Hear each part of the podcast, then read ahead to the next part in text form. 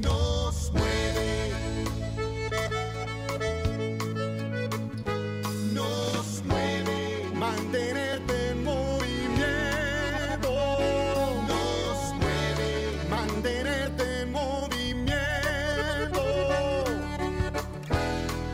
Hola a todos, bienvenidos al primer capítulo de Kenworth al aire, un nuevo podcast en donde vamos a hablar sobre los camiones, tractocamiones y todo lo que tenga que ver con el transporte de carga en México. Yo seré su locutor, Patricio Gil, y aquí conmigo en este día tan especial tenemos a Oscar Didier Gil Gargarza, el mero mero camionero, concesionario de Kenworth de Monterrey. Bienvenido, ingeniero. Mucho gusto de tenerte aquí con nosotros el día de hoy. ¿Cómo te encuentras? Muy bien, muy bien. Y con esa introducción, con esa presentación, aún más. No, no, me- no soy el mero, mero camionero, pero gracias. gracias por tenerme. Bueno, sí, no, muchas gracias por presentarte y bueno, te tenemos aquí con nosotros el día de hoy porque queremos aprender más sobre la historia de Kenworth de Monterrey, desde sus inicios hasta el día de hoy y lo que sigue. Pero también queremos aprender más sobre la cultura de transportistas en México. Y pues hay que empezar con lo primero, ¿no? Dime, ¿cómo surgió la idea de abrir una distribuidora Kenworth en Monterrey? Sí, claro. Bueno, mira, te platico. El fundador de esta empresa fue mi padre, Oscar Gil Martínez. Eh, él empezó trabajando eh, como encargado del taller de un transportista muy conocido aquí de la zona, Express Anáhuac. Y por tener mucho contacto con Kenworth, ya que Kenworth era su principal proveedor, eh, le ofrecieron el trabajo de vender camiones y él aceptó de inmediato. Él empezó a trabajar como vendedor directo de la planta para esta zona porque en aquel entonces no había distribuidores, eran puros vendedores, allá por el año de 1964-65. Y bueno, pues la historia es que el primer año vendió un camión, el segundo año vendió dos camiones. Eh, ya estaba él casado con, con mi mamá, no, no sé la verdad cómo le hacían para vivir, pero eh, poco a poco empezó a agarrar inercia y, bueno, pues eh, Kenworth eh, empezó a ser la marca más aceptada en México desde, desde sus orígenes. En 1970, eh, Kenworth Mexicana decide que sus vendedores se deban de, con- de convertir en, en distribuidores formales para que pudieran dar también no solo servicio de venta, sino soporte de refacciones y servicio al transporte en México. Y en 1970 nace Kenworth de Monterrey eh, en, un, en una pequeña bodega de mil metros ahí en la calle Juárez, en el centro de la ciudad. Esos son los, los inicios y pues precisamente el año pasado cumplimos nuestros primeros 50 años. Vaya, no, 50 sí son bastantes. Ahí vamos, 50 años de servir al transporte, eh, gracias a, a la iniciativa de mi padre y bueno, pues aquí estamos. Y seguimos con 50 más, ¿no? Ojalá que sí. Y entonces, ento- ¿cuándo empieza tu historia? ¿Cuándo entraste tú a Kenworth de Monterrey? Bueno, pues siendo, siendo hijo del dueño, eh, siempre anduve pegado con, con mi padre y, y recuerdo que desde muy chico lo acompañaba a su, a su oficina. Y bueno, pues desde los 10, 11, 12 años he andado metido ahí en el taller. Y yo empecé a trabajar informalmente cuando eh, estaba en pre- estudiando la preparatoria. Informalmente todos los veranos y todos los días festivos, los puentes y las vacaciones de invierno eh, me la pasaba ahí en la oficina eh, descargando camiones de refacciones, facturando cuando las facturas se hacían con máquina de escribir, eh, en el taller de servicio, entregando refacciones hacia el taller de servicio. Y uno de mis primeros trabajos eh, ya dedicados en aquella época fue llevar el Cardex de las refacciones. Yo, yo era el que era el asistente del, del controlista de las refacciones y, y yo eh, le ayudaba a sumar y restar las piezas que se habían vendido en unos tarjetones. Antes, te estoy hablando antes de las computadoras, ¿verdad? Y eh, formalmente yo empecé a trabajar ya en 1988, después de estar un año en Estados Unidos trabajando precisamente para Kenworth, para Kenworth eh, Motor Truck Company en Estados Unidos. Yo fui empleado de Packard durante un año allá en el corporativo en Seattle, Washington. Y después me vine a Monterrey eh, a trabajar con mi padre formalmente a partir de 1988. Y a partir de entonces, durante los siguientes 10 años, eh, pasé por todos los departamentos, me desempeñé por un sinnúmero de puestos. Eh, hasta que finalmente tomé la dirección general de la empresa por ahí del 2004-2005. Y después de tantos años, o bueno, al, principio, ¿notaste algo de la cultura de transportistas o de transportes en México que te haya llamado la atención y continúa llamándote la atención hasta hoy en día? Sí, bueno, siempre, primero déjame te digo que yo soy ingeniero, entonces a mí me apasiona todo lo que tenga que ver con la mecánica, la electrónica, las, las máquinas, los motores, todo eso me apasiona. Eh, el, transporte en México en aquel entonces era un, un negocio muy noble, muy jugoso. Eh, era un negocio que, que, dejaba mucho dinero. Eh, no, no, en aquel entonces no se pagaban impuestos más que un pequeño impuesto por camión. Era un negocio muy controlado por el gobierno, las rutas eran controladas, las tarifas que se cobraban eran controladas. Y, y, bueno, pues había poca competencia. Te puedo decir que ha cambiado muchísimo en los últimos años. Ahora se ha vuelto un negocio muy competido, muy competitivo, un negocio de bajos márgenes, donde hay muchísimos jugadores y pues sí, eh, en, en, es, lo que siempre me ha llamado la atención del transporte es que en el 99% de los casos todos los transportistas son gente de mucho trabajo, mucho trabajo, desde, desde los orígenes del transporte en Monterrey, que una buena parte del transporte de esta zona viene de, de nuestra vecina ciudad de Allende, eh, eh, que la consideramos como la cuna del transporte en, en, en el noreste del país. Uh -huh. Son gente que empezaron, eh, los transportistas empezaron en sus propios camiones. Y ahorita ya ves a las, nos da, me da mucho gusto trabajar con las segundas, terceras y cuartas generaciones.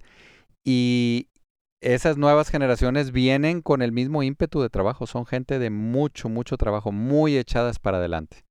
Y la verdad es que es admirable la, la, cultura del transporte en México y sobre todo aquí en el noreste del país. En cuanto a la tecnología, ¿qué cambios has notado tú? Uy, bueno, los avances tecnológicos en los camiones y en las refacciones en el servicio son increíbles. Cuando yo empecé, eh, a trabajar en, en Kenworth de Monterrey, pues eh, prácticamente no teníamos computadoras, todo era mano, los motores eran mecánicos, tenían sistemas de inyección mecánica, eh, todo era prueba y error.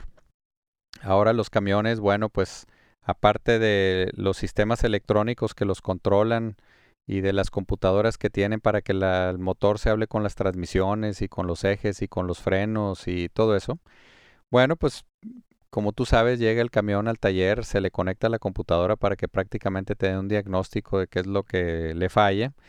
Y ahorita lo que lo, los últimos cinco años se han dedicado mucho a la telemática, que quiere decir que el, camión eh, produce datos e información y estadística y la manda por ondas, por el aire, por internet, eh, a las centrales mismas de los transportistas eh, que les dicen la localización satelital, el rendimiento de combustible, eh, los códigos de falla, toda la información de lo que está sucediendo en el camión ha ido avanzando. En Kenworth tenemos un sistema que se llama TruckTech Plus.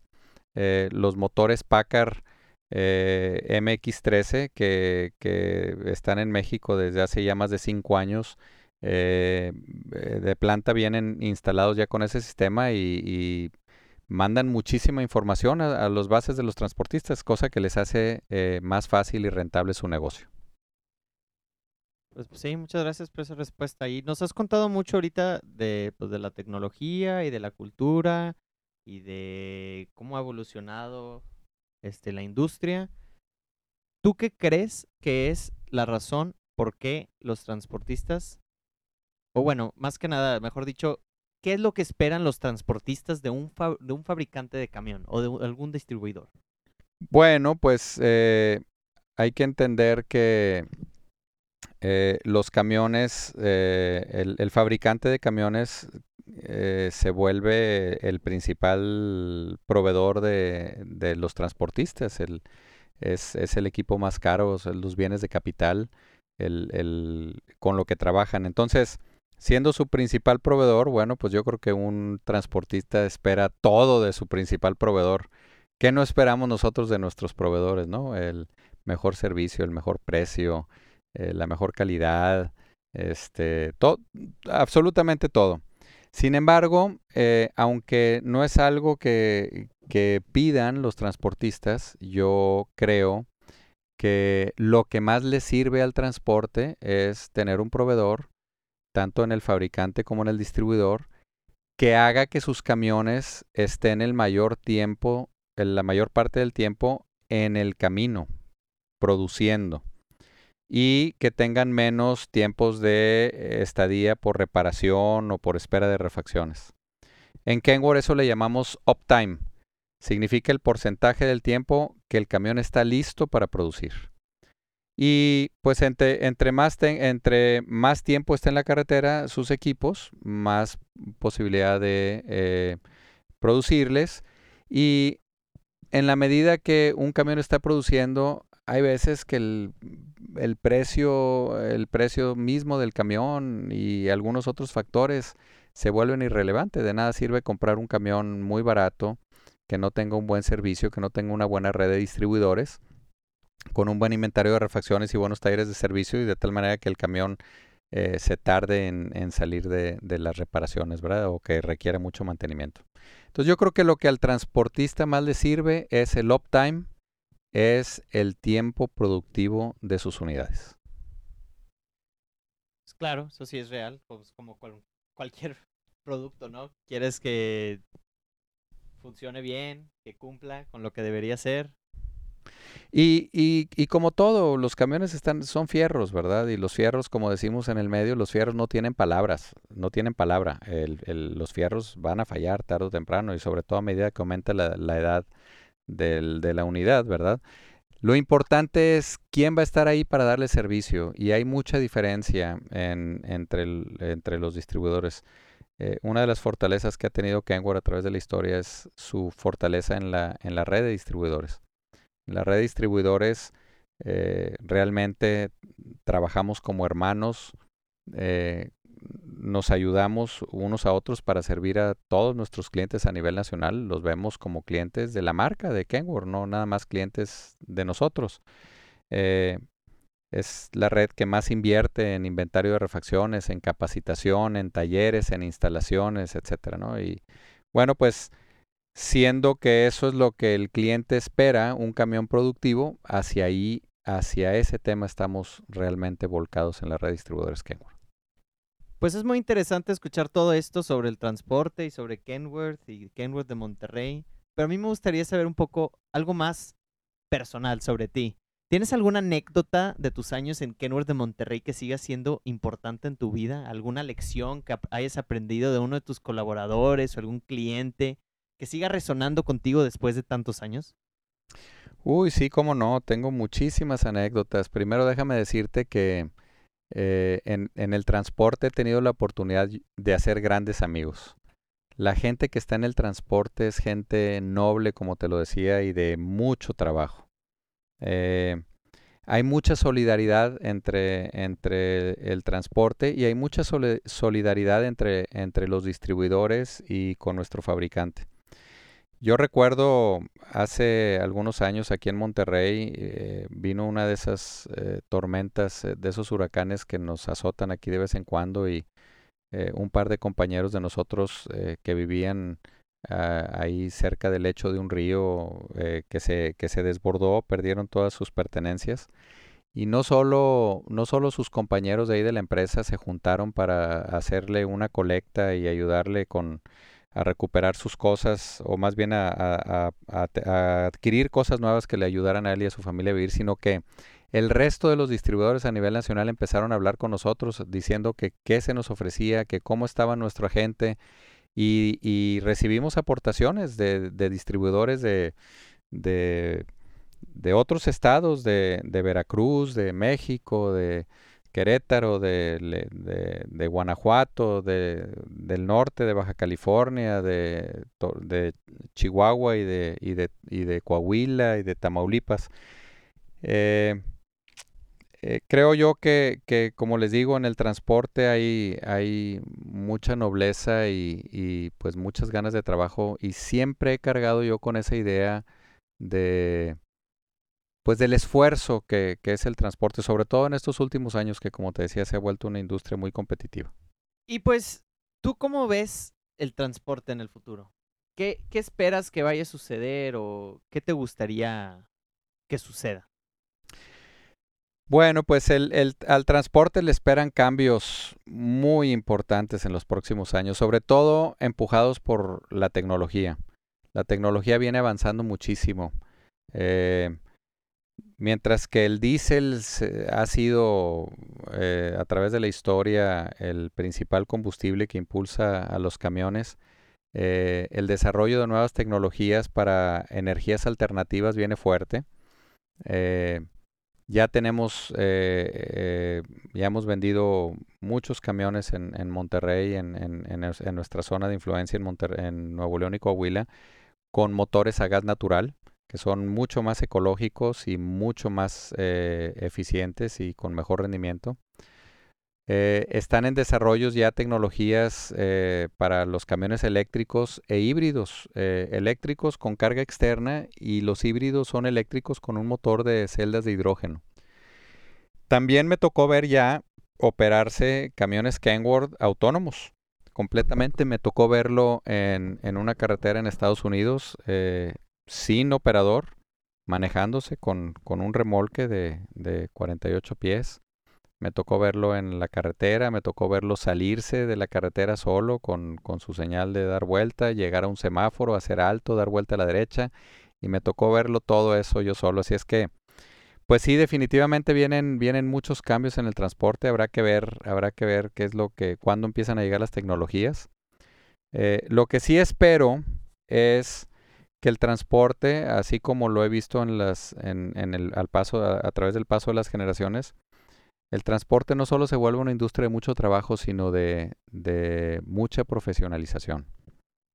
Eh, me ha tocado ver pequeñas empresas que es de transporte que se han hecho muy grandes, eh, muy profesionales, y a medida que la tecnología siga mejorando, yo creo que también irá habiendo mucho más profesionalización para que se pueda lograr eh, mayores rendimientos y, y mejores economías de escala. Pero vamos en buen camino. Vamos por muy buen camino en México. Creo que hay algunos, hay algunas, eh, pues hay algunos temas que nos duelen en el transporte, ¿verdad? El, la seguridad en las carreteras es un tema importantísimo. La inseguridad sigue creciendo. Eh, siguen los robos a camiones con violencia, sin violencia y con violencia. Eh, ese es un tema muy, muy importante para el transporte. nuestros gobernantes tienen mucho trabajo por hacer ahí. Eh, las cámaras del transporte, tanto la NTP como la Canacar como la Conatram, es, es su, su petición más importante, ¿verdad? A través, a través de, los últimos años. Creo que ha habido diálogos en el pasado abiertos con el gobierno. Creo que estamos pasando por un, por un mal momento porque la inseguridad sigue creciendo, pero yo siento que el transporte en México se está profesionalizando. La tecnología está mejorando. Creo que Kenworth está muy bien posicionado en cuanto a tecnología y con fortaleza de su red de distribuidores. Así es que creo que vamos bien y espero que los transportistas también opinen lo mismo. Pues me da mucho gusto escuchar al, un mensaje tan este positivo, tan optimista, digamos. Bueno, no, no, no optimista, pero real, ¿no? Pues espero yo un que experto, sí, Viniendo de un experto. Pues no, no, no sé si soy el experto este, que quisieras oír, pero sí, yo, yo soy optimista. Yo creo que el transporte, al transporte en México le, le, este, le esperan cosas muy buenas. Eh, los transportistas están haciendo su parte, los fabricantes, hay muy buenas marcas y muy buenos distribuidores en México de todas las marcas. Eh, hay mercado para todos, sin embargo yo sigo creyendo que Kenworth tiene los mejores productos y tiene la mejor red de concesionarios. Eh, entonces creo que estamos en muy buena posición y soy muy muy optimista del futuro. Perfecto, pues muchas muchísimas gracias Oscar Didier, por estar aquí con nosotros el día de hoy y gracias por participar en nuestro primer capítulo. Queremos que este podcast no solo sea un podcast sobre Kenworth y nuestros camiones y nuestra historia, sino que sea un podcast donde podemos discutir el transporte en general, hablar de los problemas que, que pues algunos de los que he mencionado el día de hoy, que abarcan toda la industria de transporte en México. Y pues la verdad sí fue un gusto escuchar todo lo que tenías que decir y todo lo que tenías que compartir con nosotros. Agradezco que hayas venido. Excelente, pues muchas gracias por invitarme. Les deseo éxito en esta iniciativa. Estoy seguro que la van a tener y estoy seguro que van a tener a mucha audiencia interesada en saber eh, qué hay de nuevo, qué hay hacia adelante y todos los temas, hablar de todos los temas que tengan que ver con el transporte de, carretera de carga en México. Que por cierto, eh, eh, México se mueve por carretera. estoy seguro que tu audiencia será muy, muy grande porque entre el, por lo menos el 70% de la carga que se mueve en México se mueve en camión. Eh, por eso en Kenworth tenemos, en Kenworth de Monterrey tenemos el lema de que lo que nos mueve es mantenerte en movimiento. Tratamos de servir al transporte manteniéndolos en movimiento y estoy seguro que tu podcast tendrá eh, mucho éxito en el futuro. Felicidades. Muchas gracias. Y pues también quiero agradecer a toda la audiencia por estar con nosotros hoy y escuchar nuestro primer capítulo. Si tienen algunos comentarios o algo, estaremos contestando en nuestras redes sociales. Y pues espero poder hablar con ustedes pronto. Muchísimas gracias y hasta luego.